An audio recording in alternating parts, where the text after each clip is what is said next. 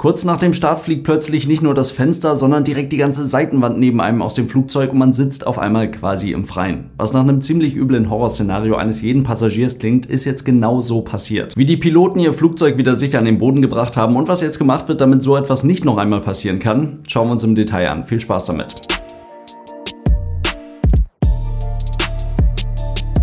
Und damit hallo und ganz herzlich willkommen zur ersten Folge Aero News im Jahr 2024. Ich hoffe, es geht euch gut und ich wünsche euch allen ein frohes neues Jahr. Erinnert ihr euch noch an diesen Vorfall hier? Das ist eine Boeing 737-200 der Aloha Airlines. Die war 19 Jahre im Kurzstreckeneinsatz auf Hawaii unterwegs, bis eines Tages nach Erreichen der Reiseflughöhe, an dem Tag etwas über 7000 Meter, die Flugzeughülle erst zu einem kleinen Teil einriss und dann löste sich die gesamte Kabinendecke von Beginn der Kabine bis auf Höhe der Tragflächenvorderkante. Dieser Vorfall ist seitdem das Beispiel für einen explosiven Druckabfall in der Kabine. Kapitän und Co-Pilotin brachten die Maschine wieder sicher an den Boden, alle Passagiere überlebten teilweise schwer verletzt. Eine Flugbegleiterin, die beim Abreißen des Dachs mit aus der Kabine gezogen wurde, starb leider bei diesem Flug. Sie war aber die einzige Person, die diesen Flug nicht überlebt hat.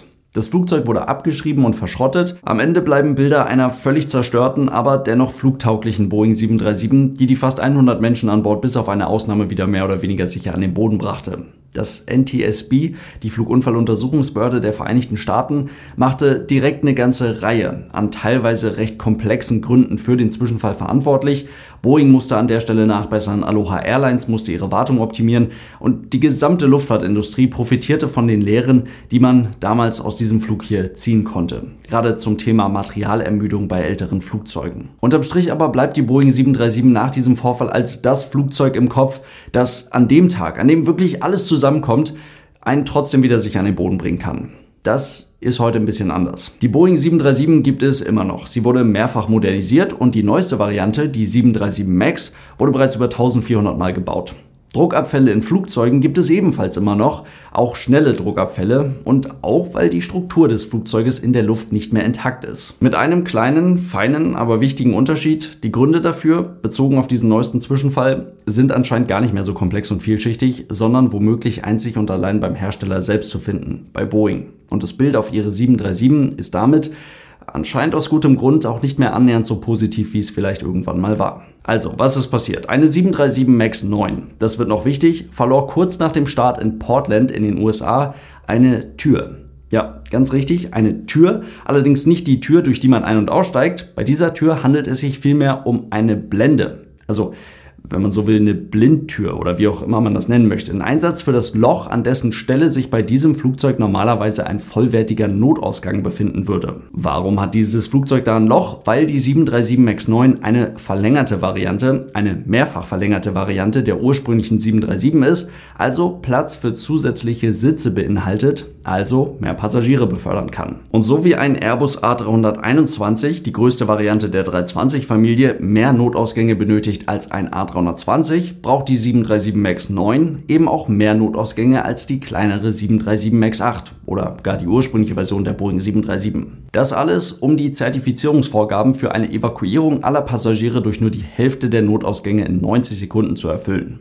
Ryanair zum Beispiel hat diesen zusätzlichen Notausgang sogar in der speziellen High-Density-Ausführung ihrer 737 MAX 8 und auch die nochmals verlängerte 737 MAX 10 hat genau diese Notausgänge. Aber wenn man als Fluggesellschaft eine 737 MAX 9 kauft, dann aber gar nicht die maximale Passagierkapazität dieses Flugzeuges ausreizt. Das heißt, zwar den zusätzlichen Platz in der Maschine benötigt, für eine große Business Class zum Beispiel, aber gar nicht so viele Leute in das Flugzeug setzt, dass man diesen zusätzlichen Notausgang bräuchte, dann braucht man den auch tatsächlich nicht. Dann ist er bei der 737 MAX 9 optional. Und damit nicht jede Airline einen speziell für ihre geplante Bestuhlung angepassten Rumpf benötigt, kann man die dann übrig bleibende Öffnung bei den jeweiligen Fluggesellschaften mit einer Blende, also mit einem Plug, schließen lassen. Daran befindet sich dann auch ein normal großes Passagierfenster. So kann man auch von außen erkennen, ob das Flugzeug dort, wo das Ding dann hingehört, einen Notausgang hat oder eben nur diese Blende.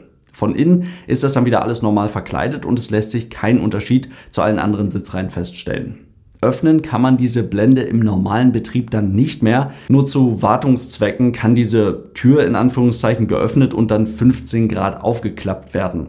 Dafür hat die Blende unten zwei Scharniere und über diesen Weg kann die Blende dann auch herausgenommen werden. So könnte man entsprechend aufwendig, wenn man das als Fluggesellschaft möchte und im Nachhinein die Kapazität des Flugzeuges nochmal erhöht oder sowas, tatsächlich diese Blende sogar nochmal nachträglich durch einen vollwertigen Notausgang ersetzen. Im Rumpf gehalten wird die Tür durch zwölf kleine Stopper. Das sind so kleine Haken, könnte man sagen, mit so Plättchen dran. Zwölf an der Tür, zwölf am Rahmen im Flugzeugrumpf, sodass die Blende mit diesen zwölf Stoppern im Rahmen gehalten wird und sich der Druck, der im Flug auf die Blende wirkt, gleichmäßig über den Rahmen verteilen kann. Die Tür bzw. diese Blende kann so während des Fluges auf gar keinen Fall geöffnet werden. Jetzt denkt ihr euch wieder, hä, das hast du bei anderen Flugzeugtüren auch schon gesagt und offensichtlich können die Dinger im Flug ja doch geöffnet werden. Ja, abwarten.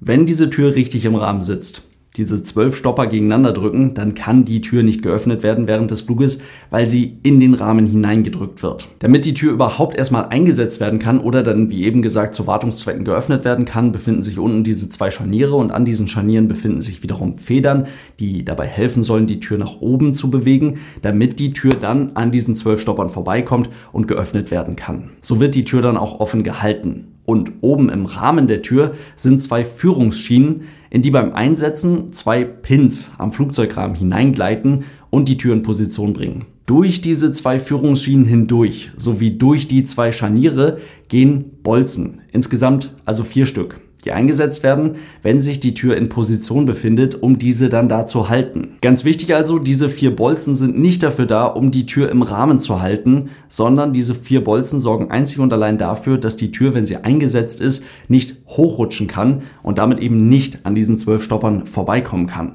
Diese vier Bolzen hat man, Stand jetzt, beim besagten Alaska Airlines Flug noch nicht gefunden. Was natürlich nicht heißen muss, dass sie nicht da waren. Die NTSB hat aber bereits bekannt gegeben, dass sie durch entsprechende Untersuchungen an der herausgefallenen Tür in den nächsten Tagen noch herausfinden werden, ob diese Bolzen da eingesetzt waren oder nicht.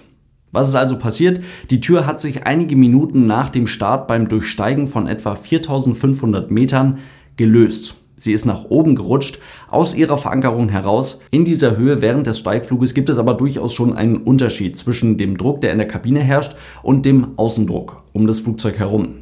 Das bedeutet, fliegt diese Tür raus, dann kommt es zu einem rapiden Druckabfall in der Kabine. Das bedeutet, in dieser Höhe, die Sauerstoffmasken fallen heraus, die Cockpitbesatzung hört einen lauten Knall, merkt, hm, okay, rapider Druckabfall, kann das auch auf ihren Instrumenten erkennen und geht dann in die Memory Items, also in ein vorgefertigtes Verfahren, in das Sie dann einsteigen müssen und das Sie für diesen Fall auswendig können müssen. Das wird auch immer wieder im Simulator trainiert, ist dann aber in der Realität sicherlich nochmal eine ganz andere Nummer. Es gibt diesen Knall, es wird laut, es wird dazu auch noch kalt, man spürt den Druckabfall auf den Ohren, das kann in größeren Höhen auch noch richtig wehtun und die Cockpit-Tür springt auf bei einem rapiden Druckabfall. Laut Aussage der NTSB, durch den Windzug, wurde sogar diese laminierte Checkliste, die bei der 737 quasi oben auf der Ablage drauf liegt, da rausgezogen. Die Piloten vorne im Cockpit setzen sich jetzt erst einmal selbst ihre eigene Sauerstoffmaske auf. Das ist das erste und mit Abstand wichtigste Item dieser Memory Items, in die man dann einsteigen muss. Zwar hat man in der Höhe, was das Thema angeht, noch keinen Zeitstress, trotzdem muss das erst einmal gemacht werden und dann wird das Flugzeug in einen steilen Sinkflug gebracht, damit man möglichst zügig wieder in eine Höhe kommt, in der man auch ohne diese Sauerstoffmaske atmen kann. Wie gesagt, wird alles regelmäßig im Simulator trainiert.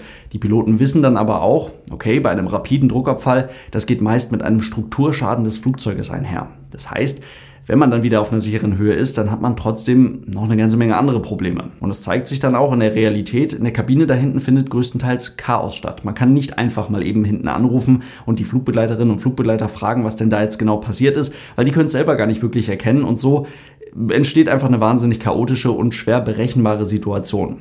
Aufgabe der Piloten ist dann, das Flugzeug wieder sicher zu landen. Das haben sie auch getan. Etwa 15 Minuten nachdem es zu dem rapiden Druckabfall kam, landete die Maschine wieder sicher in Portland auf der Piste, auf der sie gerade eben noch gestartet waren. Ernsthaft verletzt wurde dabei niemand. Es ist und bleibt aber natürlich ein absolutes Horrorszenario für die Passagiere und auch für die Besatzung. Und wäre das nochmal höher passiert, also eventuell in Reiseflughöhe passiert, ist es durchaus wahrscheinlich, dass der Druckabfall deutlich explosiver gewesen wäre und der Schaden am Flugzeug eventuell noch deutlich größer gewesen wäre. Und somit bleiben Stand jetzt noch eine ganze Menge Fragen offen, die jetzt in den nächsten Wochen und Monaten durch die NTSB geklärt werden müssen. Zum Beispiel die Bolzen. Waren die da überhaupt installiert an diesem Flugzeug? Denn die fliegen ja nicht einfach so raus. Die sind mit einer entsprechenden Mutter und einem Draht gesichert, sodass die sich eigentlich nicht einfach so lösen können. Hat vielleicht die Sicherung gefehlt? was auch immer, das sind Fragen, die jetzt beantwortet werden müssen. Dazu kommt, die FAA hat die 737 MAX 9 folgerichtig gegroundet und Untersuchungen angeordnet. United und Alaska Airlines haben bereits an mehreren Flugzeugen an dieser Tür Bolzen gefunden, die nochmal angezogen werden müssten. In Anführungszeichen. So zumindest das Statement dazu. Bei fast werksneuen Flugzeugen muss man dazu sagen. Es ist also durchaus wahrscheinlich, dass diese Maschinen so aus dem Werk an die Fluggesellschaft ausgeliefert wurden und nicht durch irgendeine schlampige Wartung oder so an dieser Stelle Fehler gemacht wurden. Ein Punkt ist noch, dass die spezifische Maschine, bei der das jetzt passiert ist, die hatte in der Vergangenheit schon mehrfach Probleme mit Cabin Pressurization, also kleinere technische Auffälligkeiten, die erst einmal nicht schlimm sind und deswegen würde ich das auch nicht übermäßig kritisch sehen. Man muss einfach noch herausfinden, ob das in irgendeiner Form mit dieser Tür zusammenhängt. Ein Flugzeug ist sehr komplex. Die Systeme sind größtenteils alle redundant ausgelegt. Das heißt, wenn an irgendeiner Stelle mal ein kleinerer Fehler passiert, dann gibt es eine Minimum Equipment List, in der vollkommen klar geregelt ist, ob dieses Flugzeug in diesem Zustand wieder sicher in den Einsatz gehen darf oder nicht. Und das war bei dieser Maschine so. Deswegen trotzdem eine Spur, der nachgegangen werden muss, aber das würde ich erstmal nicht übermäßig hoch bewerten. Und eine Sache noch, die ich sehr interessant fand, die Cockpit Crew hat gegenüber des NTSB ausgesagt, dass sie sich gewundert haben, dass sie überrascht waren, dass sich die Cockpit-Tür bei einem rapiden Druckabfall öffnet. Das hat mich dann wiederum gewundert, ist beim 320 nämlich auch so. Da steht es aber halt in den Handbüchern. Und bei der 737 stand es bis jetzt wohl nicht in den Handbüchern. Und dann kann man von der Cockpit Crew natürlich auch nicht erwarten, dass die sowas wissen. Da frage ich mich, warum steht sowas nicht in den Handbüchern? Also unterm Strich eröffnet dieser Vorfall vollkommen zu Recht, so wie es aussieht, eine große Diskussion. Mal wieder über die Art und Weise, wie Boeing aktuell Flugzeuge in den Markt bringt. Details werden in den nächsten Wochen und Monaten von NTSB und FAA kommen, also von der Flugunfalluntersuchungsbehörde der Vereinigten Staaten und der Luftfahrtbehörde selbst. Beide ermitteln offensichtlich vollkommen zu Recht. Und dann wird die 737 MAX hoffentlich endlich wirklich das von Boeing angepriesene sicherste Flugzeug der Welt sein. Schauen wir mal. In diesem Sinne soll es das voll gewesen sein. Vielen Dank fürs Zuhören. Ich hoffe, es waren ein paar spannende Infos für euch mit dabei. Denkt dran, das Ganze findet natürlich auch immer auf YouTube statt mit entsprechendem Bildmaterial dazu. Und falls ihr diese Podcast-Version der Aero News unterstützen wollt, dafür gibt es auch eine Patreon-Seite. Vielen Dank für euren großartigen Support, Leute. Bis zum nächsten Mal und tschüss.